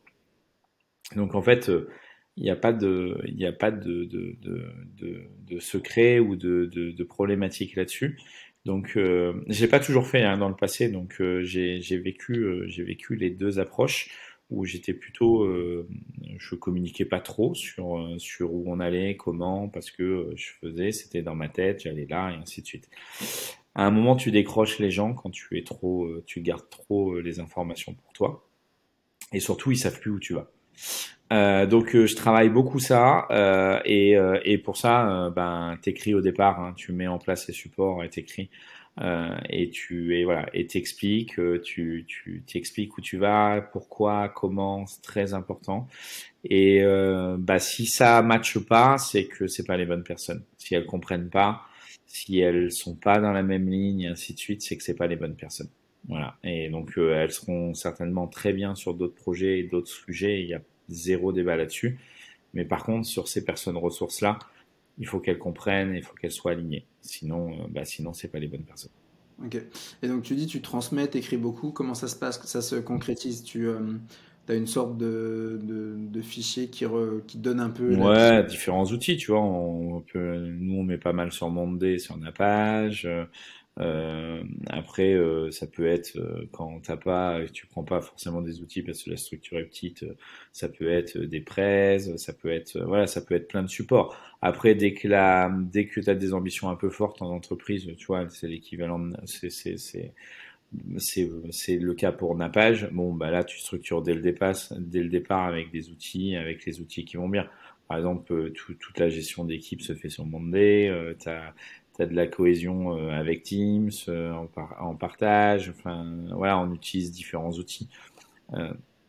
Mais, mais ça, peu importe l'outil, c'est la manière dont tu t'en sers en fait, hein, pour intégrer la personne, pour qu'elle se sente en ligne, pour que les communications soient fluides. Donc ouais, c'est à la fois compliqué, mais en fait, quand tu le fais de manière naturelle, c'est assez simple. Est-ce que tu utilises justement les mêmes outils euh, pour tous tes business ou non? Et, euh, et du coup, comment tu choisis quel outil pour quel business? Et surtout, est-ce que tu utilises des outils, toi personnellement, pour gérer l'ensemble de tes business? Alors moi, j'ai pas, euh, j'ai pas un outil qui me permet de gérer l'ensemble de mes business. je, et non, j'ai pas forcément les mêmes outils. Euh, parce que j'ai pas forcément les mêmes besoins. Tu vois, je vais te donner l'exemple euh, euh, sur le site web, on a du Shopify. Sur d'autres boîtes, j'ai pas de site web. Donc, euh, si tu veux gérer toute ta base client sur le site web, c'est compliqué. Donc, gestion de la compta, ben, quand tu as une caisse, ça passe beaucoup par le logiciel de caisse. Quand tu pas de caisse, quand tu fais du service, j'ai un petit logiciel de facturation, de vie et autres. Euh, qui s'appelle Oldit, qui est aussi mis sur, euh, qui est aussi mis sur, euh, sur la boîte du bâtiment. Donc en fait, non, j'utilise pas les mêmes outils et en fait, je sélectionne les outils en fonction du besoin et en fonction du besoin aussi long terme. C'est-à-dire que euh, on essaye. Euh, alors c'est pas, d'ailleurs c'est pas jeu, hein, c'est c'est on essaye euh, parce que ça se travaille à plusieurs souvent. Euh, on essaye aussi de mettre en place dès le départ des outils qui vont être capables d'évoluer par rapport aux ambitions de la structure. Donc euh, quand tu as, euh, une cave à vin, la structure, elle n'est pas... Enfin, les ambitions, c'est de développer la cave qui est locale, mais c'est pas les mêmes ambitions que de déployer une vente nationale de une vente de gâteaux national en livraison. Donc tu n'utilises pas forcément les mêmes outils. Donc euh, non, jamais j'utilise, enfin, je réutilise les outils quand ils répondent aux besoins, parce que je vais pas prendre 50 000 outils. Par contre, j'essaye de faire en sorte qu'ils soient connectés. Euh, ça, c'est quand même important pour éviter la ressaisie et tout ça, parce que euh, il faut qu'ils soient faciles à prendre en main, parce que quand tu prends des, c'est c'est certains des critères qu'on sélectionne. C'est-à-dire que quand tu prends des, quand as des salariés qui arrivent, des équipes qui arrivent si tu commences à avoir des outils où il faut euh, avoir 20 euh, heures de formation pour, euh, pour juste créer ton profil, ça devient compliqué. Donc il faut qu'il soit facile de prise en main pour que les formations soient simples, pour que les, les personnes soient vite opérationnelles. Euh, quand il y a de la gestion de projet, il faut être sur des outils qui sont hyper collaboratifs et hyper ludiques. Euh, et, et, donc c'est tous ces, toutes ces choses-là qui font que voilà. Euh, pourquoi, par exemple, sur page on a pris Monday? Parce que Monday, il a plein, de blocs euh, qui nous permet de répondre à des besoins qu'on sait qu'on va avoir dans un an, un an et demi, deux ans. Donc, on n'a pas besoin de les mettre là pour l'instant, mais on sait que ça saura y répondre. Euh, parce qu'on a travaillé en amont le besoin. Pourquoi, euh, pourquoi le site, euh, c'est avec Shopify? Parce que sur le fond, on aurait eu la capacité de redévelopper et ainsi de suite. Sauf qu'avec Shopify, euh, tu peux aller chercher 200 modèles, 200 modules, pardon, euh, qui vont te permettre de répondre aux besoins sans avoir du développement spécifique. Donc, du coup, ça te permet d'être proactif sur le site, d'avoir toutes les fonctionnalités. Dans le passé, j'ai fait, hein, j'ai voulu réinventer la roue, tu refais ton site et tout. À la fin, euh, tu n'as jamais la fonctionnalité qu'il faut pour lancer le produit au bon moment. Donc, tu perds du temps, t'es pas en, ton time to market est mort. Enfin, tu, donc euh, euh, réactivité, proactivité, euh, réaction, c'est enfin et facilité, c'est finalement c'est ça qui définit les outils que sur lesquels tu dois travailler. Donc il peut y en avoir plusieurs. Ok. Et donc toi tu disais bon, que personnellement, enfin concrètement, donc t'as pas d'outils qui centralisent tout, mais concrètement comment toi tu t'organises Enfin tu vois, est-ce que tu utilises, enfin je sais pas, ton agenda ou comment tu fais t'organiser toi, tu vois euh? Moi, mais alors moi, tu, moi, j'ai, euh, j'utilise pas 50 000 outils. Euh, déjà, bon, je suis tout en Mac, donc, donc déjà tout ce qui est mes partages de, de, dossiers personnels, ils sont disponibles sur mon téléphone, sur mon Mac, donc ça c'est important pour moi parce que j'y ai accès tout le temps à tout moment. Euh, donc euh, ça c'est euh, voilà. Après j'utilise l'agenda, l'agenda du coup j'utilise l'agenda euh, de, de Outlook parce que ben on a pris toute la suite Outlook sur la page, donc du coup je recentralise mon agenda sur un seul et même agenda. Ça c'est important parce que sinon c'est la misère. Euh, et après, moi, j'utilise beaucoup la fonction euh, rappel. C'est tout con, hein, mais j'utilise beaucoup la fonction rappel de, de, de Mac. euh, et c'est là où je mets toutes mes tâches. En fait, quand j'ai un truc qui me passe par la tête, je me la mets en tâche. Tac, et je me la mets en rappel. Et puis, euh, c'est comme ça après que je reclassifie mes notes, mes, mes tâches urgentes. En fait, je leur donne des degrés de priorité. Et c'est comme ça, en fait, que je, je classifie et que j'essaye de rien oublier. Et puis après, ben, euh, après le reste, c'est c'est sur les différents outils des structures. Mais mon organisation personnelle, elle est plutôt assez simple. hein. Ça fonctionne avec avec l'agenda et, et la, gestion des rappels. Ok.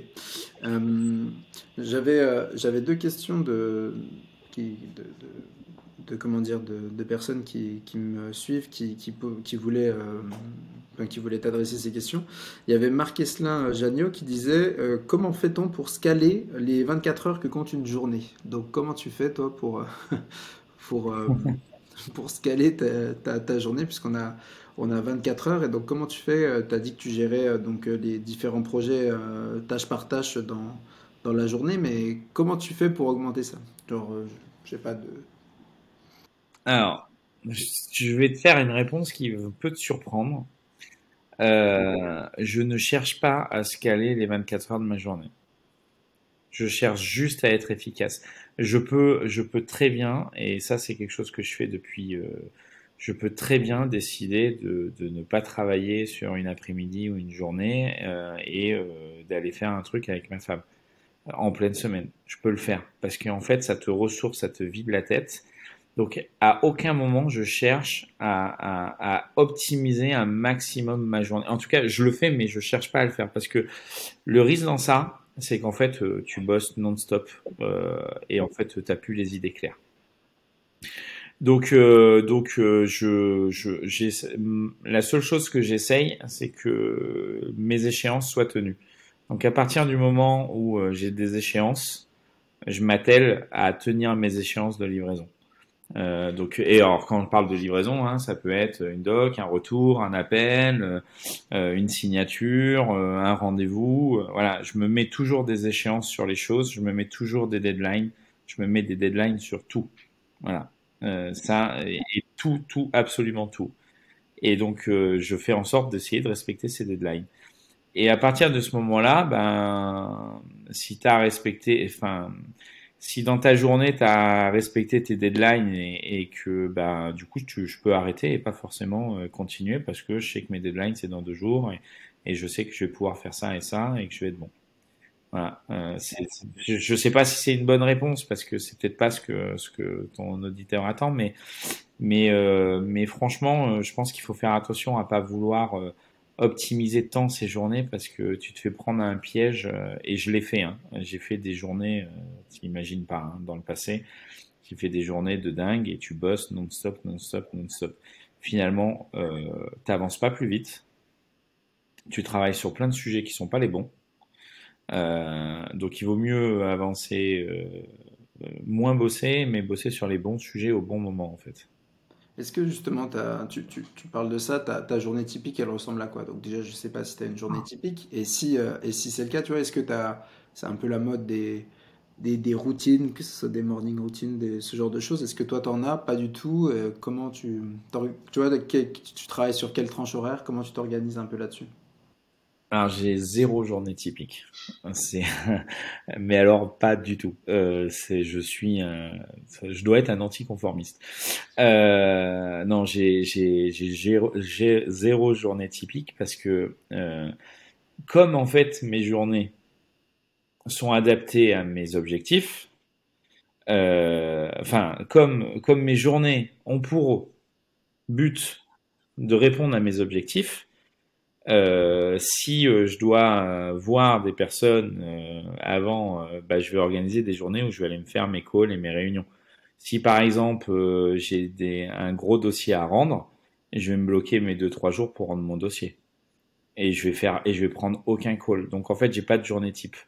Et je sais, hein, alors je sais, il y en a, il y en a plein qui ont, qui, qui fonctionnent comme ça, et je pense même que je suis pas dans la, dans la norme à, à, à pas avoir cette euh, stabilité de journée en fait. Parce que je sais, il y en a, ils aiment bien, euh, voilà, le matin je fais ça, l'après-midi euh, je fais des calls que l'après-midi, et ainsi de suite. Bon, euh, je j'ai jamais su faire ça. et, et, comme en fait derrière je gère aussi ma vie perso, euh, ben en fait, tu sais, je t'en ai parlé. Moi, j'ai une fille de 19 ans, euh, j'ai euh, un fils de 17 ans, une dernière de 8 ans, et ma compagne avec qui je suis a un enfant de 6 ans. Donc, euh, donc autant te dire, et je te parle même pas des chiens. donc, autant dire que ça rentre aussi dans une certaine organisation quand il faut gérer l'école, le ci, le ça, euh, plus les rendez-vous le soir parce qu'il y a un dîner ou il y a un déj le midi euh, ou alors il y a un événement, faut y aller. Donc en fait, je suis absolument incapable d'avoir une journée type. Euh, ce qui, je pense, fait ma force. C'est-à-dire, comme j'ai pas de journée type, je suis jamais déçu de ma journée. parce que du coup, du coup, bah, j'ai fait ce que je pouvais faire dans le laps de ma journée. Ce qui peut m'arriver, c'est que quand certaines choses ont pris un peu trop de, de, pas sur ma journée, ça nous le fait tous. Tu dis, putain, quelle journée de merde, j'ai rien fait de ce que je voulais. Bon, eh ben, je réajuste ma journée du lendemain pour que mes tâches qui devaient vraiment être faites, elles soient faites. Et donc, je commence le matin, je peux commencer le matin de bonne heure sur une journée comme ça parce que, euh, parce que je vais être plus tranquille. Donc moi, j'aime bien commencer assez tôt. C'est quoi assez tôt pour toi? Bah, alors, bah, en général, à 6h, 6h30, je suis réveillé euh, parce que je suis, euh, ça permet aussi d'être assez tranquille. Ça veut pas forcément dire que je vais toujours bosser à cette heure-là. Je peux aussi commencer une journée à, à 8-9 heures, ça me pose zéro problème aussi. Bon, après 10-11 heures, c'est compliqué quand même. Hein euh, par contre, euh, par contre, euh, je termine, tu vois, je termine vers 18 heures. Il y a des choses que je faisais que je fais plus.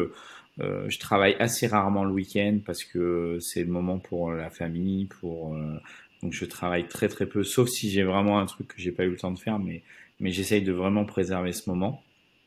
Euh, et je préserve aussi euh, énormément les, les, congés et les vacances. Euh, je, je, je, je, les annule pas et je les reporte pas parce que c'est important.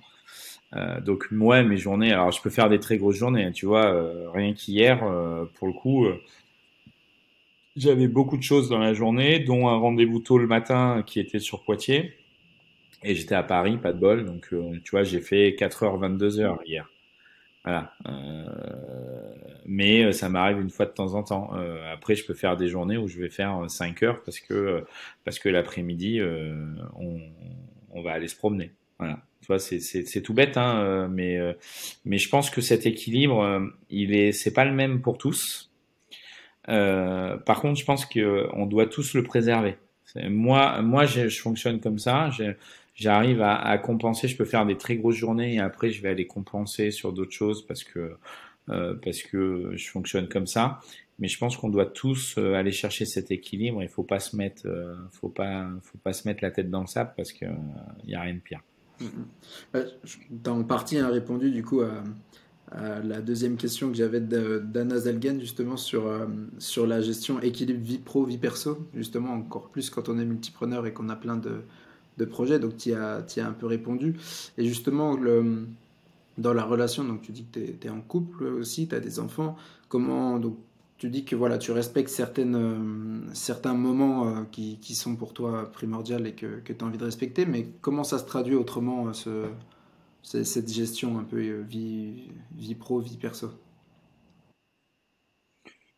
Bah, comment comment dire je, moi, je pense que j'ai un, un, gros équilibre vie pro vie perso, hein, parce que euh, même de l'extérieur, je pense que certains se, se disent mais euh, ok, mais euh, tu fais comment? Parce que là, t'es parti là trois jours, euh, t'as fait ça, t'as fait ci, et tu bosses quand?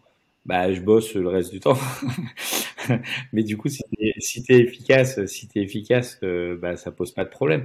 Et surtout, euh, qui a dit qu'on n'avait pas le droit euh, de se prendre du temps et d'avancer? À un moment, euh, on bosse aussi pour ça, c'est-à-dire pour une forme de confort parce que si tu te mets à ton compte juste parce que tu es fier de dire que, je, que tu bosses 10 ou 12 heures par jour, je vois pas trop l'intérêt en fait. Hein. Ou même si c'est juste pour dire attends, je fais du cash et tout, c'est cool. Ouais, enfin ton cash, si, euh, si t'en profites pas et que tu fais rien et que tu fais que bosser, euh, je vois pas non plus trop l'intérêt.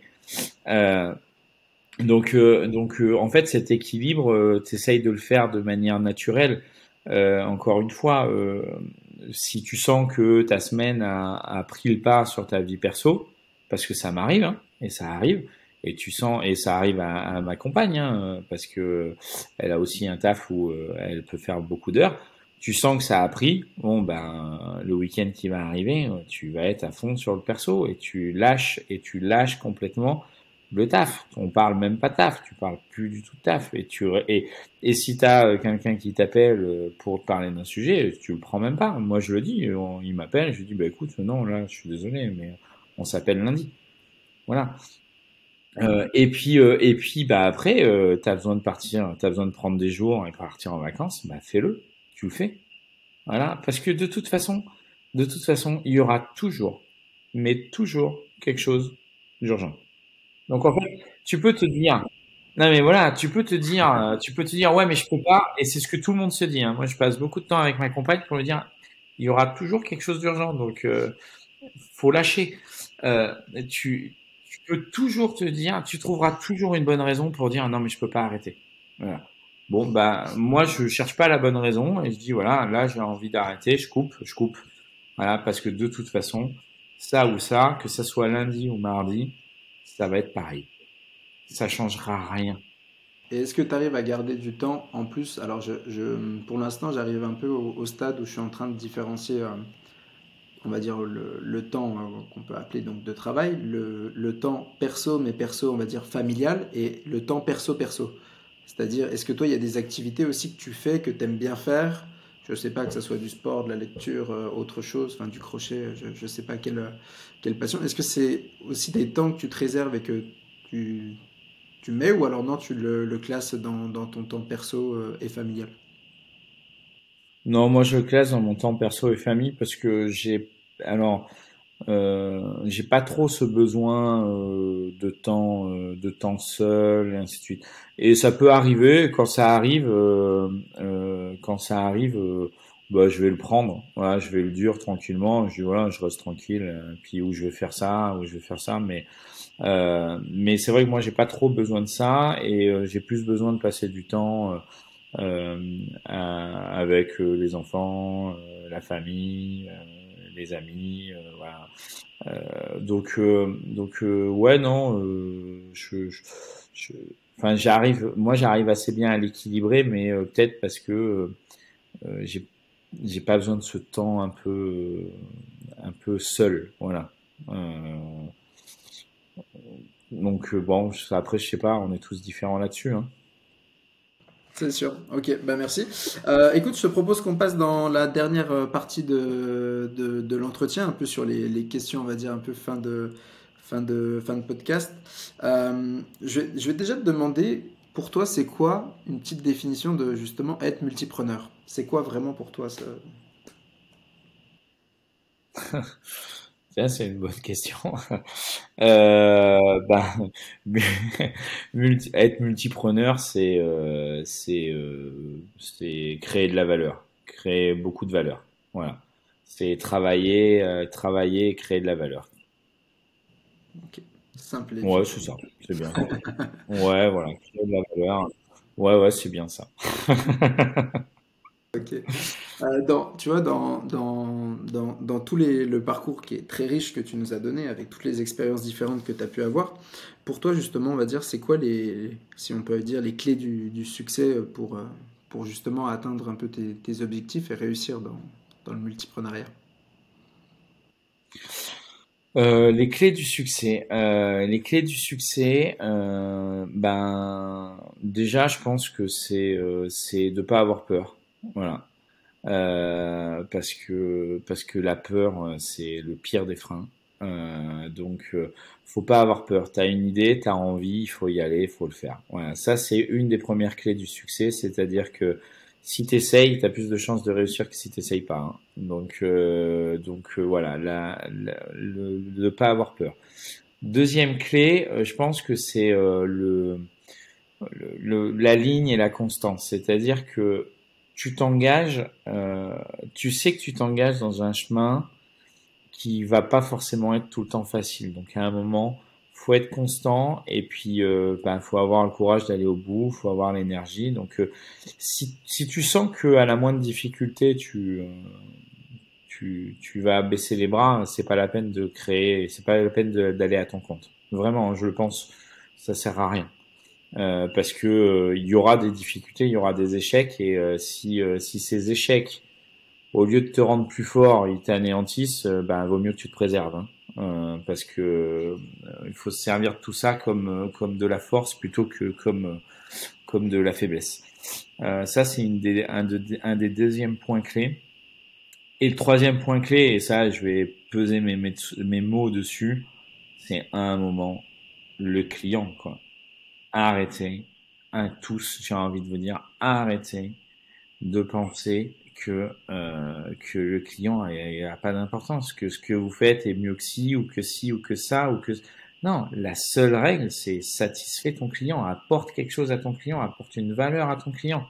Et à partir de ce moment-là, si la, la seule, si ton seul objectif quand tu réfléchis à des choses, à des idées, si ton seul objectif c'est d'apporter quelque chose à ton client, tu réussiras parce que tu vas apporter une valeur tu vas peut-être te tromper, mais à chaque fois, si une de tes réflexions principales, ta première réflexion, c'est de se dire de quoi mon client a besoin, qu'est-ce que je vais lui apporter, est-ce que je vais lui apporter comme ci ou comme ça, ça va l'aider, euh, que ça soit du service ou du produit, euh, ça marchera. Et ouais, la satisfaction client. Voilà, mais je, je le dis parce qu'en en fait, euh, j'ai bossé dans du coup dans pas mal de boîtes et même du coup certaines que j'ai bossé et et je me suis, enfin que j'ai créé et du coup même dans celle que j'ai créée, tu vois, tu avais des phrases en disant ouais non mais euh, c'est bon, euh, enfin en même temps le client, euh, on lui a dit tiens il aurait pu faire ci, non mais stop, stop. Le client, c'est pas parce que tu lui dis ci ou ça qu'il comprend que ça doit être comme ci comme ça. Le client il n'a pas l'expertise, donc c'est à toi de lui donner l'expertise de ce que tu lui amènes en valeur.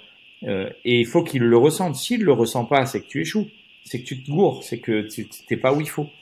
Et donc, euh, il faut arrêter de penser que le client est pas important.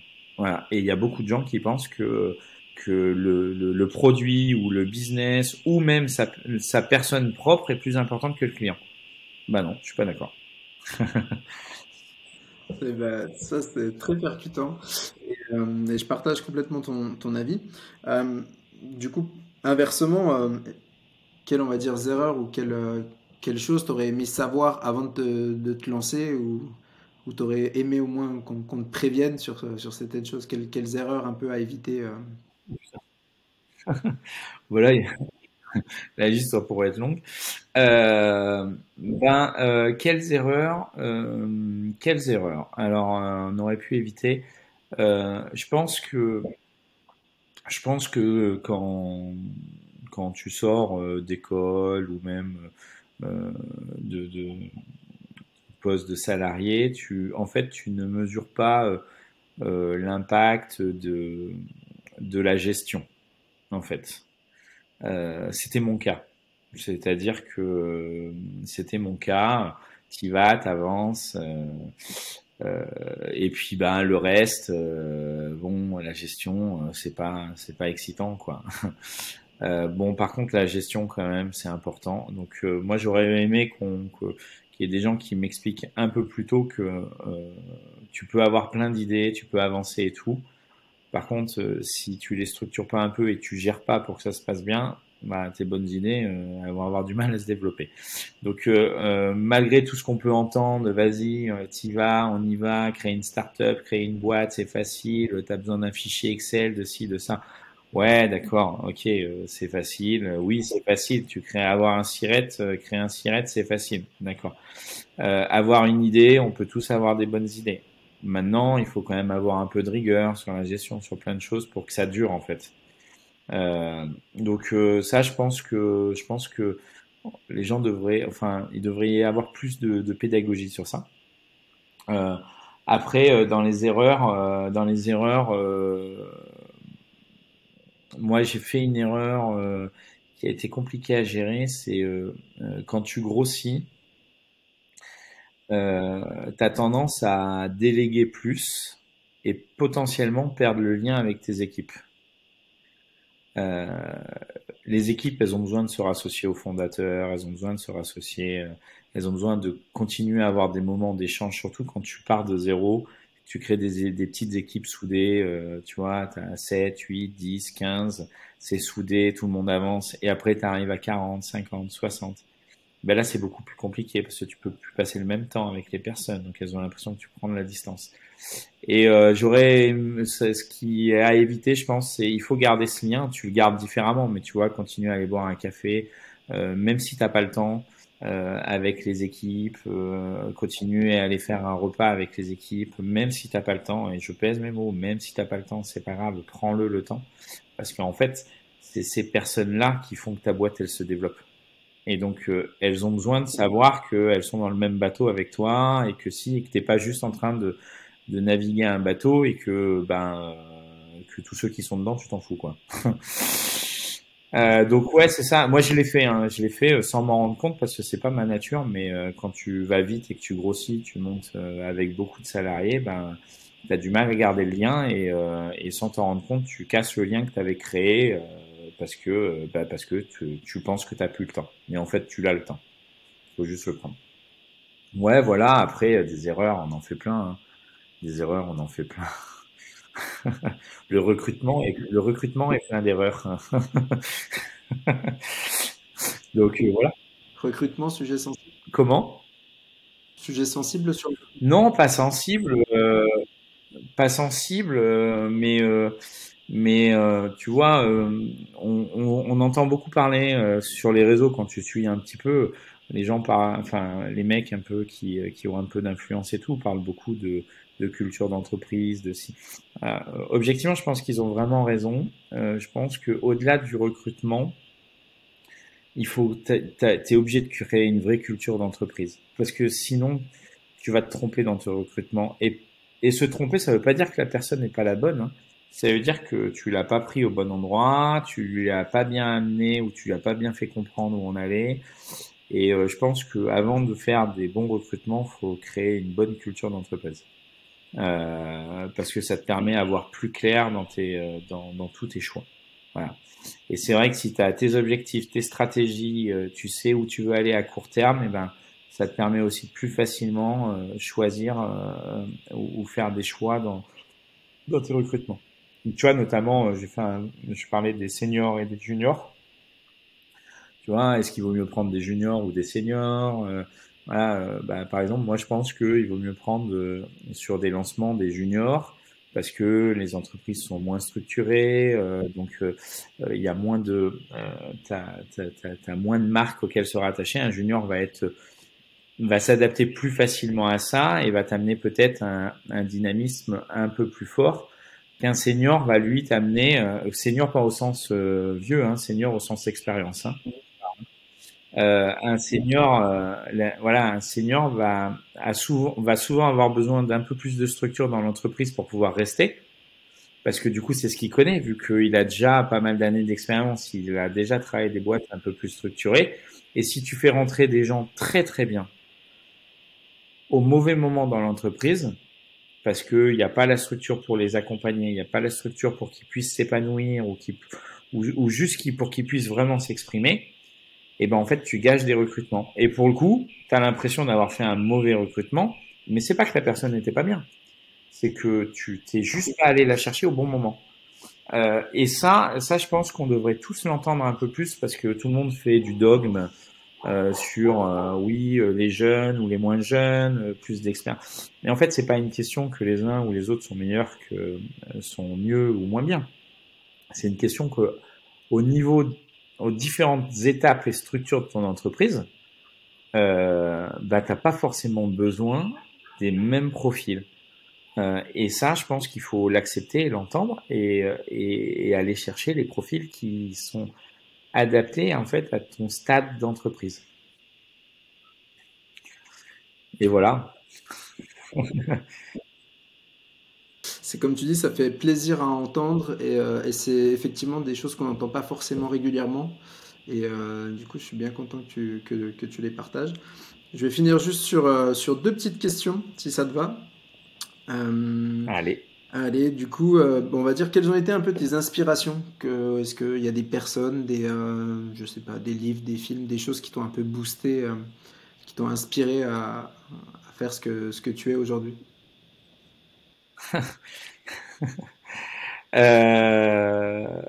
Ah oui, hein, sur du podcast. Hein. ouais, là, là, euh, là. Euh, alors, euh, je, je, je, peux dire que je suis inspiré par certaines grandes réussites. Euh, c'est pas vraiment des personnes, c'est même s'il y a des personnes derrière, mais c'est plus cette capacité à, à, développer des projets euh, qui, qui, plaisent au plus grand nombre, ça, je trouve ça assez impressionnant.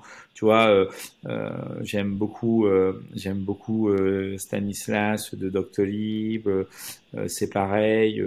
Blablacar, c'est énorme. Enfin, Alan, Alan, je sais pas si tu connais la mutuelle. Enfin, voilà, c'est des fondateurs qui ont quand même eu une capacité en quelques en quelques années parce que euh, ils ont à, créer des, des, des, des, structures qui sont à la fois aimées de l'intérieur et à la fois aimées de l'extérieur euh, et qui ont en plus ont un vrai impact. Ça, je trouve ça très inspirant. Voilà. Euh, et euh, je pense qu'on n'imagine pas euh, par quel par quel terrain ils ont dû passer au quotidien, mais voilà, ça c'est plutôt inspirant. Donc je pense que c'est ça. Et puis euh, et puis après euh, après euh, j'ai j'ai une culture du travail qui m'a été quand même transmise. Euh, j'ai la chance d'avoir eu des parents qui qui qui avaient pas peur du travail et qui travaillaient. Donc j'ai une culture du travail qui est qui est née de là et qui me sert aujourd'hui parce que parce que parce qu'on n'a rien sans rien en fait. Ils étaient entrepreneurs aussi ou pas du tout? Euh, ben en fait mon père euh, mon père euh, mon père était dans le bâtiment. Il a monté sa boîte et il a coulé sa boîte. Euh, pas parce que pas parce que elle fonctionnait pas au contraire parce qu'en fait il était trop gentil il savait pas vendre au vrai prix. Euh, et donc c'était en plus dans les années où il y a eu les crises de l'immobilier et tout ça. Donc donc ouais j'ai vécu on a vécu on a vécu cette expérience aussi de l'entrepreneuriat euh, qui, qui, qui, se passe mal. Hein. tu vois, on a perdu, ils ont perdu leur maison et tout. je me rappelle, on a, on a euh, les maisons ont été saisies et tout. Donc, euh, euh j'étais jeune. Hein. donc, ça t'apprend aussi la résilience, ça t'apprend plein de choses. Donc, c'est c'est des belles leçons de vie et puis et puis ça permet aussi de, de de garder les pieds sur terre et de savoir d'où on vient, quoi. Top. Top, top, top. Eh ben écoute, euh, dernière petite question, après euh, je te laisse tranquille. Euh, quel multipreneur tu me conseilles d'inviter la prochaine fois? Quel multipreneur et Je connais pas beaucoup de multipreneurs. non, là comme ça, euh, brûle pour point, euh, je saurais pas t'en donner euh, tout de suite parce que c'est vrai que c'est assez récent les, les, les, multipreneurs et et, et puis là je saurais pas t'en donner un là tout de suite comme ça. même pas forcément que tu connais que tu connais directement, hein, mais ou même une autre une personne tu sais qu'il y a plusieurs entreprises. Bah après, j'aime bien, j'aime bien, euh, j'aime bien ce que fait, euh, je sais pas si tu connais, j'aime bien ce que fait Hugo Benz. Il est, il est programmé.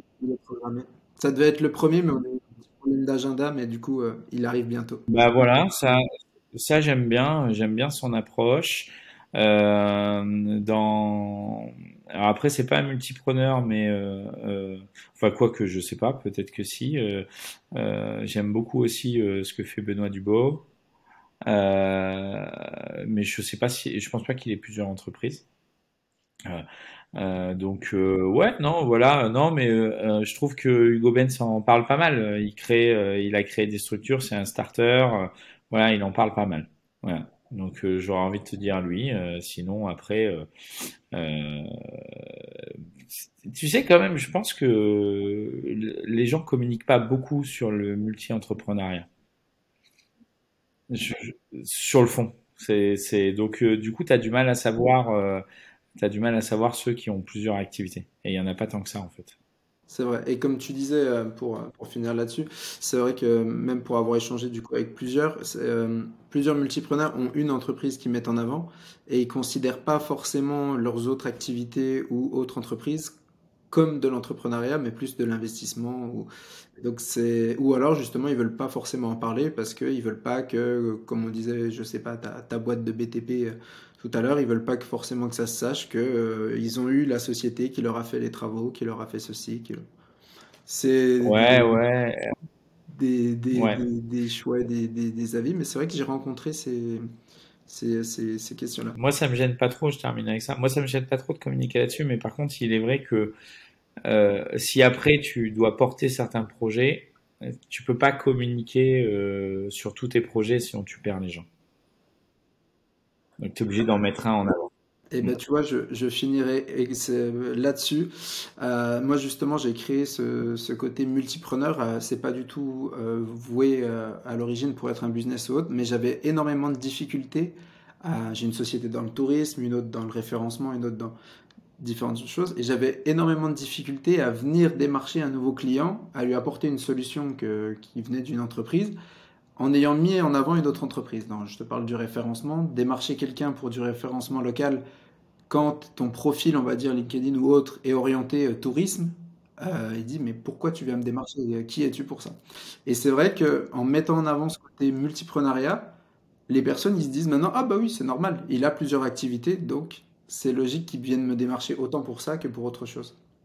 Et, euh, et c'est la base de ce c'est la base de la création de, de, de, pourquoi on est là aujourd'hui. Tu as raison, hein, parce que même sur les profils LinkedIn, euh, tu es bien obligé de faire un choix sur l'image que tu mets en avant. Exactement. Exactement. je, te, je, te, laisserai rajouter multipreneur sur ton, sur ton profil, t'inquiète pour, pour rajouter ça. Je prends pas de copyright encore. Ah, bon, écoute, je te remercie vraiment. C'était, euh, c'était hyper top de te recevoir. Très, très heureux de t'avoir eu comme premier invité. Merci à toi, Yann. Et puis, ben, je te remercie et je te dis euh, à bientôt. À très vite. Merci beaucoup.